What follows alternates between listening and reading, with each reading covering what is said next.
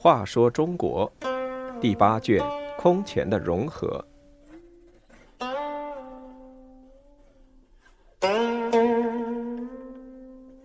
三十六，桓温北伐。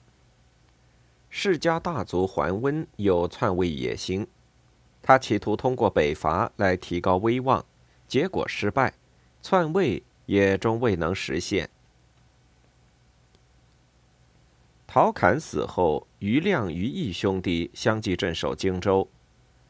永安元年（公元345年）七月，余义去世，朝廷派桓温去荆州，长江上游的大权便落到了桓温的手中。桓温字元子，乔国龙亢人，出身世家大族，娶晋明帝女儿南康长公主为妻。拜驸马都尉。他到荆州后，围绕北伐的事进行了一系列准备工作。他先在荆州劝客农桑，发展生产，为北伐准备军粮。永和三年（公元347年），又攻蜀，灭成汉国，解除北伐的后顾之忧，又获得蜀地的人力和物力。在此以前。桓温见当时北方动乱，就已多次上书请求北伐。东晋朝廷怕他势力强大，让徒有虚名的英浩北伐。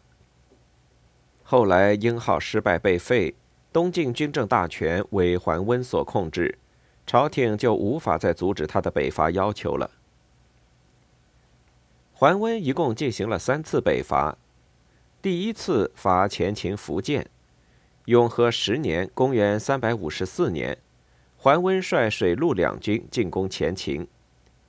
水军从江陵出发，经襄阳入军口，即今湖北丹江口的东南，至南乡，也就是今河南南阳的西南。步兵自河南境内的西川入武关，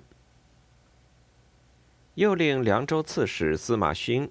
由汉中出子午道加以配合，在北方人民的支援下，桓温军在蓝田大败秦兵，然后转战至坝上，离长安已近在咫尺。三府地区郡县官吏和乌壁主纷纷归降，百姓争持牛酒慰劳晋军，不少老人流着泪说：“不图今日复见官军。”但是桓温缺乏坚决收复失地的决心，迟迟不渡灞水进攻长安。东晋朝廷也不积极支持，以致前秦趁机割了麦子，坚壁清野。桓温军粮不济，只好退兵。第二次伐羌人姚襄，姚襄是羌族首领姚义仲之子，建立后秦的姚长之兄。他早先投归东晋，后又叛晋，招纳流民七万，自称大将军、大单于，移屯许昌，也就是今天的河南许昌的西南面。永和十二年（公元356年），桓温为解除姚襄对洛阳的威胁，自江陵北伐，进据鲁阳，溯伊水而上，击溃姚氏。姚襄西走关中，为苻坚所杀。桓温一鼓作气，守洛阳，取许昌。次年上书朝廷，建议还都洛阳。书中说，北方人民盼望东晋北上，还都旧京，不仅顺应人民心愿，也可以名正言顺地发号施令。少数族统治者必不诛自灭。但是东晋在江南统治已近五十年。大族子孙繁衍，丘陇成行，不愿离家北上。无可奈何，桓温只好重回南方。不久，洛阳即被前燕的慕容氏所占。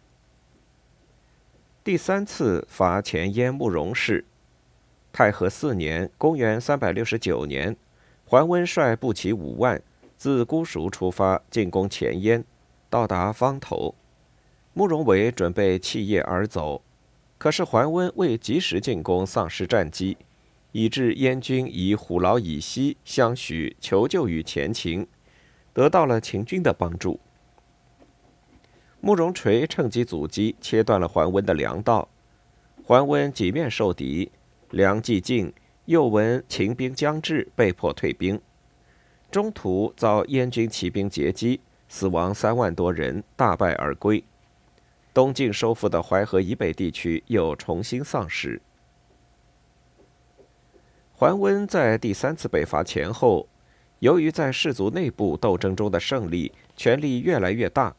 发展到想篡权称帝，他想借这次北伐提高威望，然后篡位，结果失败，反而威信下降。